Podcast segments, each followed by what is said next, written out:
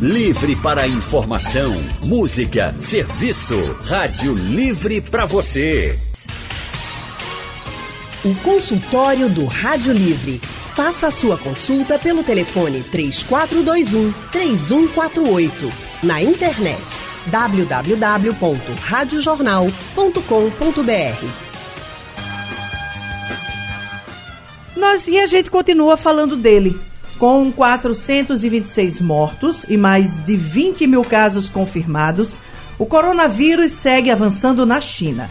Mesmo sem casos confirmados, o Brasil decretou situação de emergência.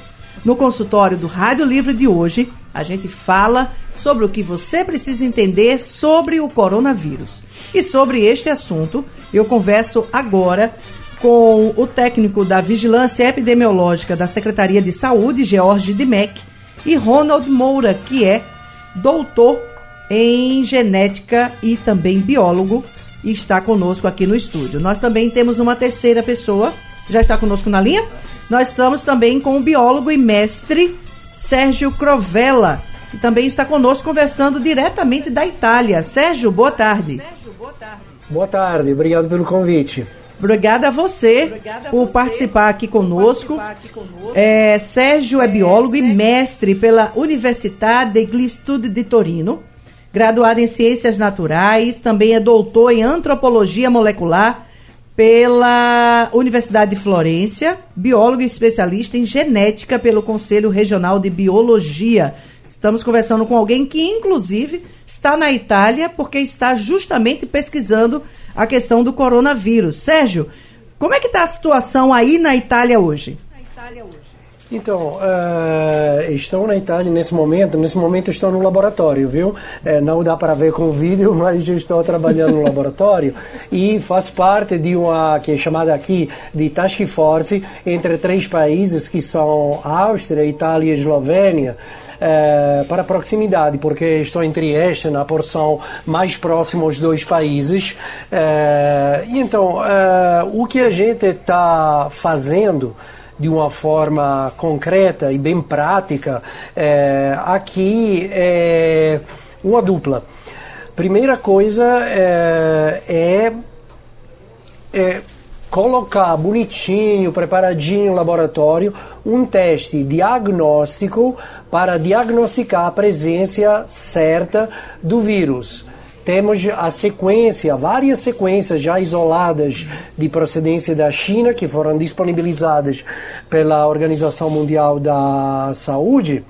E trabalhando com isso, conseguimos já, como muitos outros pesquisadores no mundo, felizmente, já desenhar todos os, uh, uh, os experimentos aptos a detectar o vírus. Isso é fundamental uh, para a discriminação dos pacientes, discriminação no sentido positivo, né?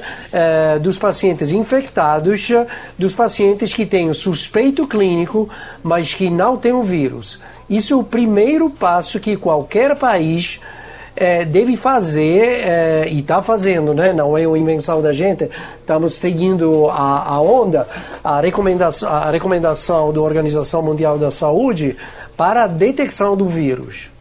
Agora, Sérgio, é, a gente sabe que o coronavírus ele não é novo.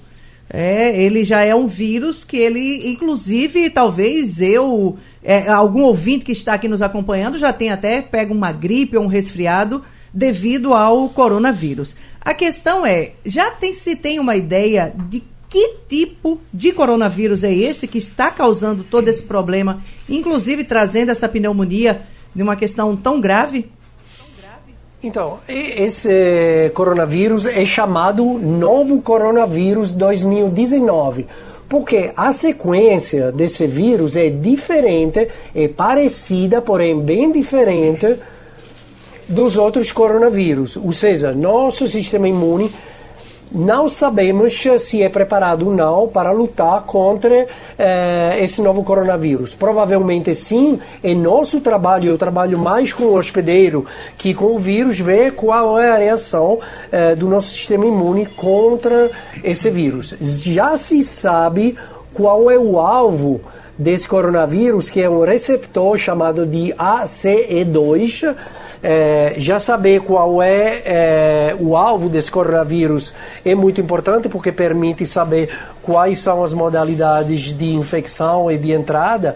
E outro passo muito importante que está sendo feito em vários países da Europa e do mundo é a isolação de cepas novas de coronavírus procedentes da China em pacientes que estão nos vários locais.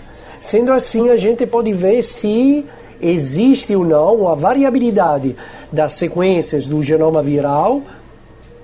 Com essa informação, nós podemos pensar a uma medida para ser tomada para lutar contra esse vírus.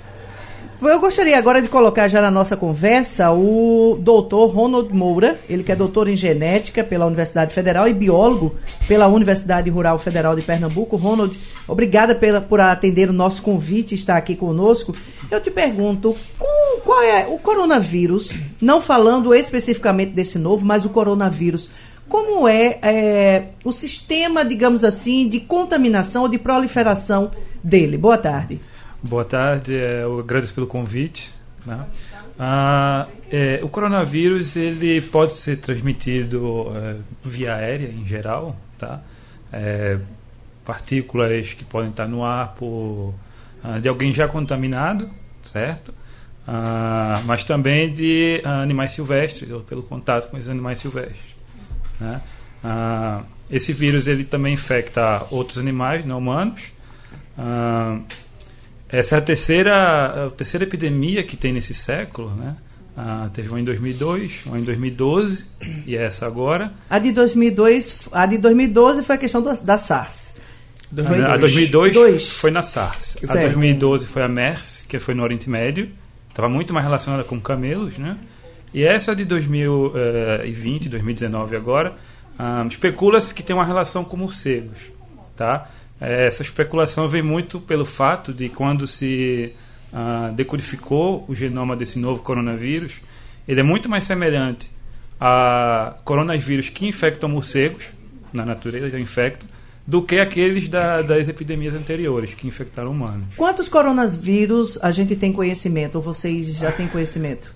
Existem dezenas, né? Uh, que têm potencial para infectar humanos tem esses três e mais alguns que são casos mais esporádicos, né? É, colocando aqui o Jorge de Meck, que é técnico da Vigilância Epidemiológica aqui da Secretaria de Saúde do Estado. Jorge, obrigada por ter atendido aqui o nosso convite. E graças a Deus nós não temos casos confirmados, nem por enquanto em suspeita aqui no Estado, mas toda a atenção já está sendo dada ao assunto. Boa tarde. Boa tarde, agradecer o convite. Exatamente. É, nós temos 14 casos em investigação no Brasil. Mas todos esses suspeitos, que todos têm a relação com a, com a China, né, com testado na área de transmissão, é, eles vêm sendo isolados, identificados e até o momento no Brasil nenhum caso confirmado. Todos em investigação, mas descartando. É, como é que está sendo esse contato de vocês com as prefeituras, principalmente do interior do estado? Que tipo de orientações vocês estão dando nesse primeiro momento? Então, nós temos uma, uma, rede, uma rede de comunicação que não é de agora, já desde 2012 nós temos um, um, um órgão chamado CIEVES, em que o contato é contínuo e direto para notificação e compartilhamento de informação, de diretrizes e outras coisas para todos os profissionais de saúde e cujas prefeituras também estão inseridas nisso. Então, toda a Secretaria Municipal de Saúde, alguns lugares que têm distritos, o Estado, inclusive o, o, Brasil, ele trabalha em rede quando se fala em emergências. De volta falando sobre o coronavírus, estamos com o biólogo e mestre Sérgio Crovella, com o técnico da Vigilância Epidemiológica George Dimec e com o doutor em genética Ronald Moura, que também é biólogo, falando sobre essa questão. Sérgio, você que está aí, é, bem pertinho de onde tudo está acontecendo, a gente queria a, a, forma de contágio, inclusive o, o George, desculpa, o Ronald aqui citou, que há uma desconfiança de que essa contaminação na China se deu principalmente através do morcego. E eu gostaria que a gente esclarecesse ao ouvinte aqui da Rádio Jornal é, de Recife, como é que se dá essa transmissão via morcego, caso seja confirmado? Oi, Sérgio? É, saiu agora. Sim, sim, estou aqui. Tá me ouvindo? Pronto, estamos ouvindo. Perfeito. É, saiu recentemente um artigo no New England Journal of Medicine, que é nossa bíblia é, pelos cientistas que trabalham sobre esse tipo de, de assunto, que mostra uma semelhança, como já falou é, Ronald, entre o genoma desse novo coronavírus e é, genomas bem parecidos é, do morcego. O, que, o que pode acontecer, isso é só uma hipótese, não temos dados certos. Isso é extremamente importante a ser esclarecido. A gente está trabalhando sobre isso. Aconteceu um pulo de espécie, ou seja, o vírus sendo muito parecido ao ah, vírus humano pode infectar células permissivas, ou seja, que deixam entrar esse, esse vírus bem parecido, infectam o ser humano. Agora, é, isso seria pelas fezes do morcego? Pelas fezes. Aí é uma hipótese. Pelas fezes extremamente concentradas nos mercados na China, onde eh, são ah, consumidos como alimento morcego. Mas atenção, isso é somente uma suposição eh, que é corroborada para uma eh, semelhança de sequências entre eh, o coronavírus do morcego e o, o coronavírus, o coronavírus humano. Eh, porém, eh, estamos trabalhando com isso, tem uma comunidade científica muito grande trabalhando sobre isso, e isso é uma hipótese a ser verificada. Na minha visão, e ficando pertinho eh, desse surto que aconteceu, o problema maior aqui agora é o seguinte: já falei de identificação do vírus, crescimento do vírus, que já está sendo feito em laboratório para isolação de vírus, acompanhamento dos poucos pacientes positivos que estão, por exemplo, na Itália. São dois eh, que de procedência da China que, da China que tiveram eh, esse tipo de eh, infecção. E prevenção. Prevenção é uma palavra mágica extremamente importante. O coronavírus é, de fato, um vírus da gripe. Um vírus da gripe é facilmente transmissível. Não é um vírus que, que mata no imediato, é um vírus que tem uma janela eh, de tempo eh, entre a infecção e eh, o momento da, do aparecimento da doença. Sendo assim, a vigilância dos casos suspeitos é fundamental. A Itália, assim como outros países, tomaram uma medida muito drástica que foi eh, fechar todos os voos de procedência da China para tentar eh, eliminar possíveis fontes eh, de indivíduos possivelmente contagiosos, devido à proximidade, relativa proximidade com a China e as relações eh, comerciais e turísticas que estavam trazendo muitos turistas dessa área na Europa.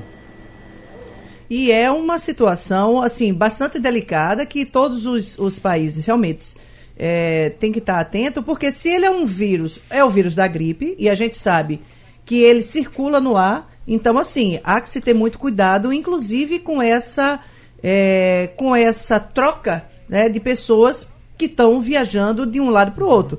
Porque, Ronald, a gente pode, eu posso ir à China, teoricamente não apresentar nenhuma sintomatologia, volto para o Recife e aqui- só aqui é que eu começo a ter algum sinal da doença.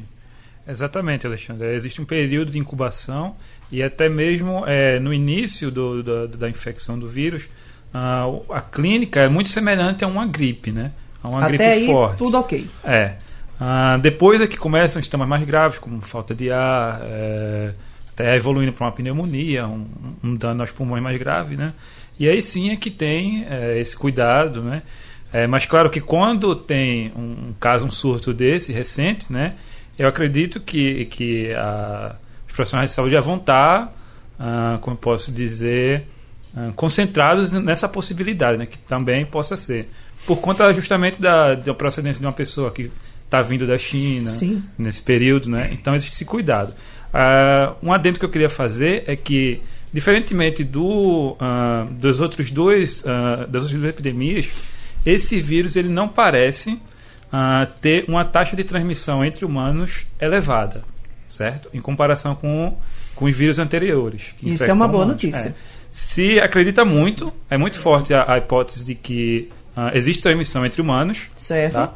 tanto por conta de pessoas que não frequentaram esse certo mercado, Sim. mercado público que tinha lá, quanto entre profissionais de saúde que vêm tratando essas pessoas lá, né? Na China. Então tá, tá se vendo que esse vírus ele não tem uma capacidade muito elevada de ser transmitido entre humanos. Pois não. Então, é. Exatamente, assim, só corrigindo algumas questões que a gente tem visto. Ele não causa gripe, ele causa uma síndrome gripal, porque ele não é um, um vírus da influenza, ele é um, um vírus que causa Sim. sintomas iguais ao da gripe. São Sim, sintomas que são parecidos, mas que ele termina derivando para, nesse caso outros- específico, para uma pneumonia. Diversos outros vírus também têm essa característica, vírus essencial e outros. Então, ele é um dos vírus respiratórios que provocam as síndromes gripais. Certo. É, e lembrar que nesse local é uma feira. Então, uma feira em que se vendia esse morcego morto in natura, provavelmente.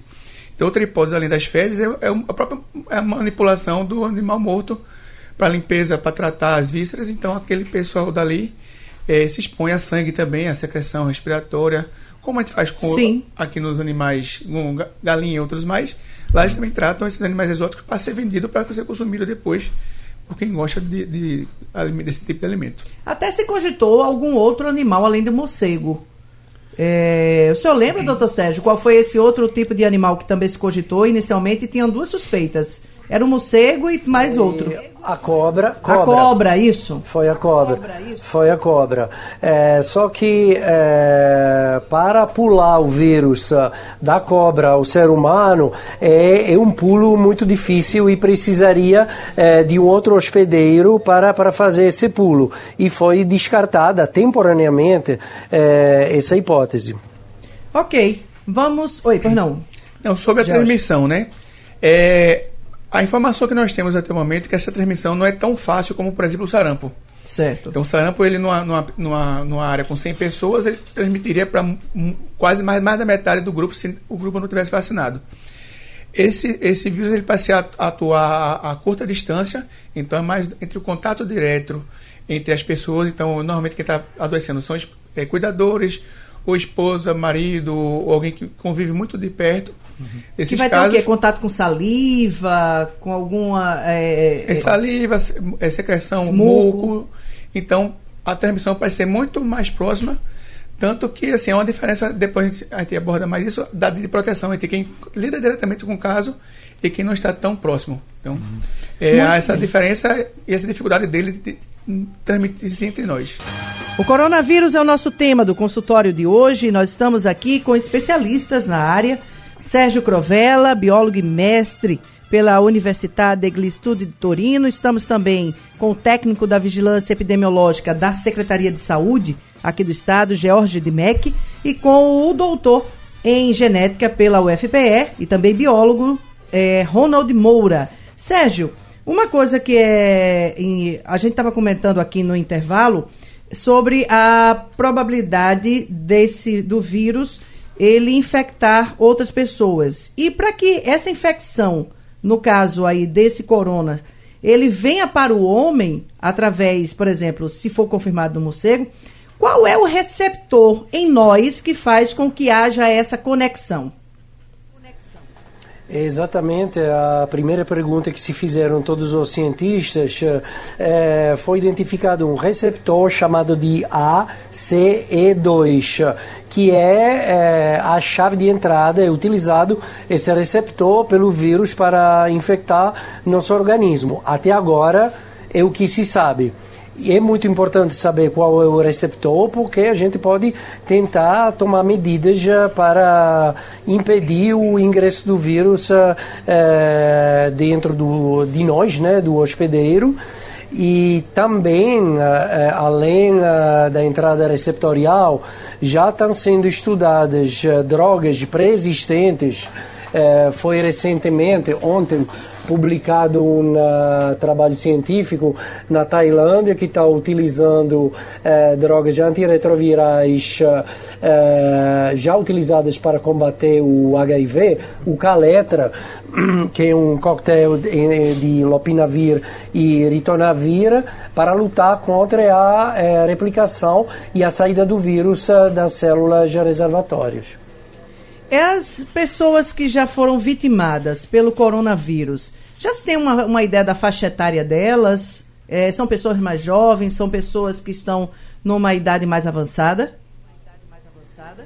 Eu estou acompanhando, como todas as pessoas envolvidas nesses estudos, as revistas científicas que estão falando é, de pessoas é, com a idade maior é, não porque seja um vírus que tem um tropismo para é, uma pessoa idosa, mas porque, é, como em todos os casos de infecções virais, o vírus atinge as pessoas mais fracas, permita a palavra, do ponto de vista imunológico até agora não tem relatos de casos, uh, uh, mas é uma situação em contínua evolução sobre crianças uh, pequenos. tem um relato de caso de um homem em Hong Kong que recentemente faleceu. Ele tinha 39 anos e era de procedência da China nesse momento é muito perigoso dizer pela comunidade, pelo público, que tem uma faixa etária é, preferencial pelo coronavírus. Nesse momento estamos monitorando as notícias clínicas que estão chegando é, do país onde o surto aconteceu, que é a China. Os dois casos presentes na Itália são um casal de mais que 50 anos, por exemplo. Ok. É, você estava querendo fazer um comentário, Jorge? Não, então, é. O que nós não temos evidência de a diferença de risco de infecção entre as idades, mas de diferença de risco de expressão da doença entre as idades. Então, assim, como o doutor falou, é, quanto maior a idade ou a presença de comorbidades, de algum fator imunossupressor, parece ser mais expressiva a gravidade nesses casos.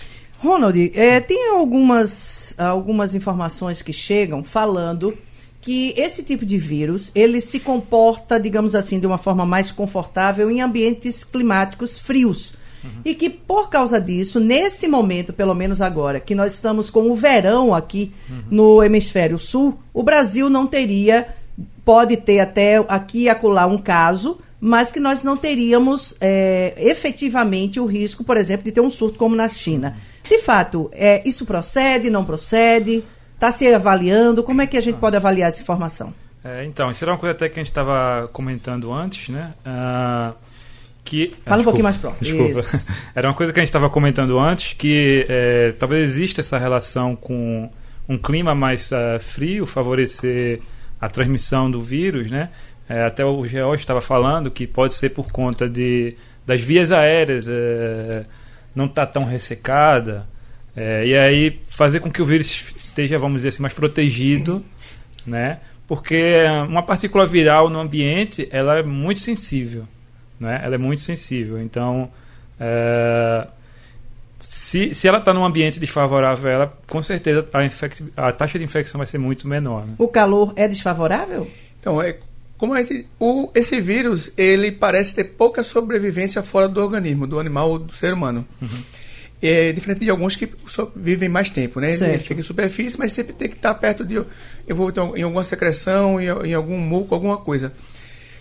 Então, o calor, o sol, ele é um dos fatores que levam a dessecção, aquela proteção a, a, secar e ele, ao estar protegido, ele não sobrevive sem essa, esse, esse, esse envoltório, vamos dizer assim, que é o nosso muco, que é a uhum. nossa secreção. Então, daí ele tem mais rapidez em morrer. Agora, é, Sérgio, essa qual seria a medida mais correta ou ainda não se sabe para que a gente pudesse controlar essa propagação do coronavírus? Nesse momento, eu não sou epidemiologista, eu trabalho em biologia molecular, mas uh, eu posso reportar o que foi feito pelos vários governos eh, na Europa, que é compartilhado entre os cientistas. Nesse momento, a medida que foi tomada foi uma medida bastante drástica, ou seja, eh, limitação eh, de possibilidade de contato, fechando as pontes aéreas diretas com, uh, com a China e monitorar todos os indivíduos com suspeito. Monitorar, isolar e botar em quarentena. Nesse momento é a única coisa que está sendo feita, porque eh, nós temos eh, relativamente poucas notícias, muito rápidas chegando da China e na Europa, por exemplo, não tem um número tão grande de pacientes, eh, não tem relatos de casos certos de transmissão homem para homem para poder já acionar todas as medidas preventivas epidemiológicas. Nesse momento, a escolha dos vários governos foi de fechar o contato com a área eh, incriminada da China para um período até seis meses. Certo. Para ver o que está acontecendo e para se aprofundar com eh, os conhecimentos sobre eh, o, o destino das pessoas infectadas pelo vírus. É, e só- as outras medidas são, são medidas eh, que, que aqui eh, não, são, não estão sendo utilizadas, mas que é medidas de como o vírus se transmite com as gotas de flúgio, ou seja, gotinhas de saliva. E com deposição da saliva eh, em vários lugares, é se lavar as mãos, eh, não ficar em contato perto com o pessoal que está tendo tosse, etc. Mas essas são medidas eh, muito eh, comuns eh, para qualquer tipo de, já se falou de sarampo, que é mais agressivo do ponto de vista da eh, infecção e é o que é utilizado normalmente. Ronald está querendo fazer uma colocação. É, só complementando o que, o que o professor Sérgio falou, é, assim que se descobriu é, essa possibilidade, ainda lá na China, de ser um novo coronavírus, né, que foi confirmada, ah, o, o governo chinês ele tomou medidas no sentido de fechar o mercado público lá da China, onde possivelmente tudo começou, né, fazer uma desinfecção de imediato, né. Até hoje eu acredito que o mercado está tá, tá fechado, né. Sim. Ah, e também direcionar eh, hospitais específicos, com áreas específicas, para manter essas pessoas lá, né, de quarentena, ah, e também tratar aquelas que, que já, infelizmente, foram acometidas. Né. Isso também vem se espalhando por recomendação da, da OMS e de, de outras instituições, né, de destinar protocolos de emergência em hospitais, nos países onde vem se, se descobrindo novos casos, né, para justamente isolar essas pessoas eh, infectadas. Agora, aqui no Brasil, a gente deve estar adotando, acredito que o mesmo protocolo. O governo brasileiro já está vendo como é que vai fazer para trazer cerca de 30 a 40 brasileiros que estão lá justamente no, no centro da, da, da coisa, né, em Wuhan.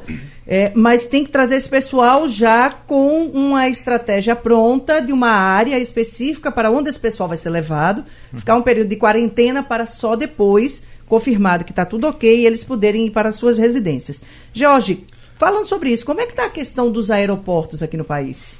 Então, é, desde 2012, todos os aeroportos e portos, que a gente chama de portos de entrada, têm planos de contingência para esse tipo de ocorrência. Então, na verdade, o paciente que vem com qualquer um desses sintomas no aeroporto, já existe um protocolo de tirá-lo diretamente do avião e todos os seus contatos ao redor, aí são planos bem consolidados, e levá-los para esse isolamento, essa quarentena, essa observação. Que a, a medida principal é essa. Quem teve contato com outro doente, um viajante que está na China, o, o, o e esses países onde a transmissão ainda não é sustentada, se, havendo isolamento, ele não tem risco de introdução desse vírus aqui no Brasil. Uhum. Esses pacientes que estão voltando, eles provavelmente vão para uma base aérea ou em Anápolis ou em Brasília. Parece que é o hospital de base Brasília.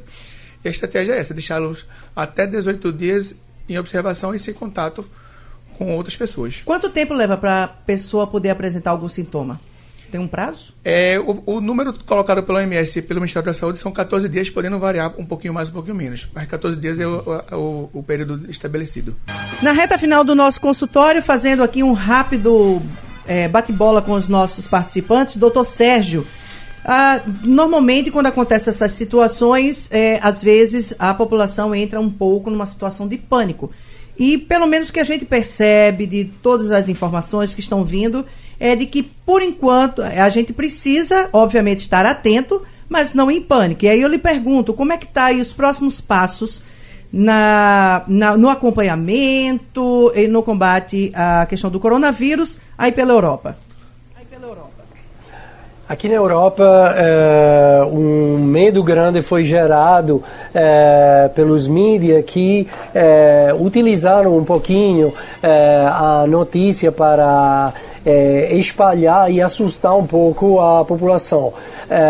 aí a gente é muito conservativa tem só duas coisas importantes que eu repito que são é a nossa tarefa teste diagnóstico que já está desenvolvido e disponibilizado possibilidade de isolação do vírus e sequenciamento para tomar medidas contra esse vírus, isso do meu ponto de vista. Do ponto de vista importante da epidemiologia, é, todas as medidas para isolar e botar em quarentena os indivíduos suspeitos e eventualmente confirmados com casos de infecção eh, pelo coronavírus. Eh, isso não significa ficar calmos e tranquilos, mas a gente não tem que ter essa psicose de um vírus brabo que chegou para matar o mundo. Temos eh, as ferramentas eh, no laboratório para diagnosticar e para descobrir novos, eh, novas terapias contra esse tipo de infecção e também eh, o setor epidemiológico eh, é preparado para eh, gerenciar esse tipo de emergência. Ok, doutor Sérgio, muito obrigada pela sua participação aqui em nosso consultório. Gratidão e bom trabalho aí na Itália. Gratidão e bom trabalho aí na Itália. Muito obrigado, um abraço para todos. É, Ronald Moura, eu te pergunto, qual é aquele cuidado básico que todo mundo que está ouvindo o consultório hoje pode e deve fazer para é, se proteger e para evitar uma possível contaminação, caso o coronavírus, essa forma, chegue até aqui? Então, Alexandre, é, assim como o professor falou, não é? a gente não precisa ainda é, entrar em paranoia, mas é, se você tem alguma suspeita, se você conhece alguém que chegou da China e tudo mais nesse período, é, que está apresentando algum tipo de sintoma, sempre evitar um contato direto o mais possível, né? É, instruir ela a procurar uma, uma entidade de saúde e uh, cuidados básicos de higiene, né? Sempre estar tá lavando a mão se você entra em contato, usar álcool em gel, né? Uh, ter toda uma questão de higiene, uh, mas é, ressalto aqui caso haja um, um, contato com pessoas suspeitas. Né? Ok. George de Mac, para onde as pessoas podem informar caso é, tenha contato com alguém que veio da China, essa pessoa está apresentando alguma sintomatologia? Qual é o caminho que a gente deve fazer para poder informar, inclusive, a Secretaria de Saúde? É, primeira pessoa procura o serviço de saúde que já procuraria, se tiver com algum sintoma.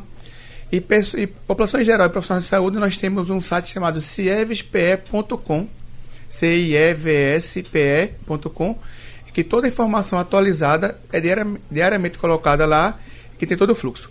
Como é que acontece? Qualquer pessoa que tenha vindo da área de circulação, que hoje é só a China, certo. e seja atendida em qualquer serviço público ou privado de Pernambuco, ela é encaminhada para as referências e aí ela é notificada e todos os seus contatos e todos os procedimentos são tomados. Então a primeira medida é estar no atendimento médico e, de, e dizer que viajou para a circulação, que hoje é a China. Muito bem, eu quero agradecer de coração a presença de George Dimec, técnico da Vigilância Epidemiológica da Secretaria de Saúde do Estado, o doutor Ronald Moura, que é doutor em genética e também biólogo. Muito obrigada a vocês, obrigada ao Sérgio Crovella, doutor em antropologia molecular, biólogo, que está lá na Itália participando aí dessa equipe que está correndo quanto tempo para entender melhor o coronavírus e a gente encontrar aí uma solução mais rápida possível. Eu quero aproveitar e agradecer a você que esteve conosco até agora e a vocês que estiveram conosco durante todo este mês. A partir de amanhã, Anne Barreto está de volta ao comando do Rádio Livre a partir das duas horas da tarde. E eu fico muito grata pelo carinho, pela presença, pela participação de todos vocês ao longo desse mês. A gente se encontra ao longo dos dias no nosso Giro da Notícia. O programa de hoje vai ficando por aqui. Produção foi de Gabriela Bento e os trabalhos técnicos de Big Alves e Edilson Lima. Editora executiva Diana Moura. Direção de jornalismo Mônica Carvalho.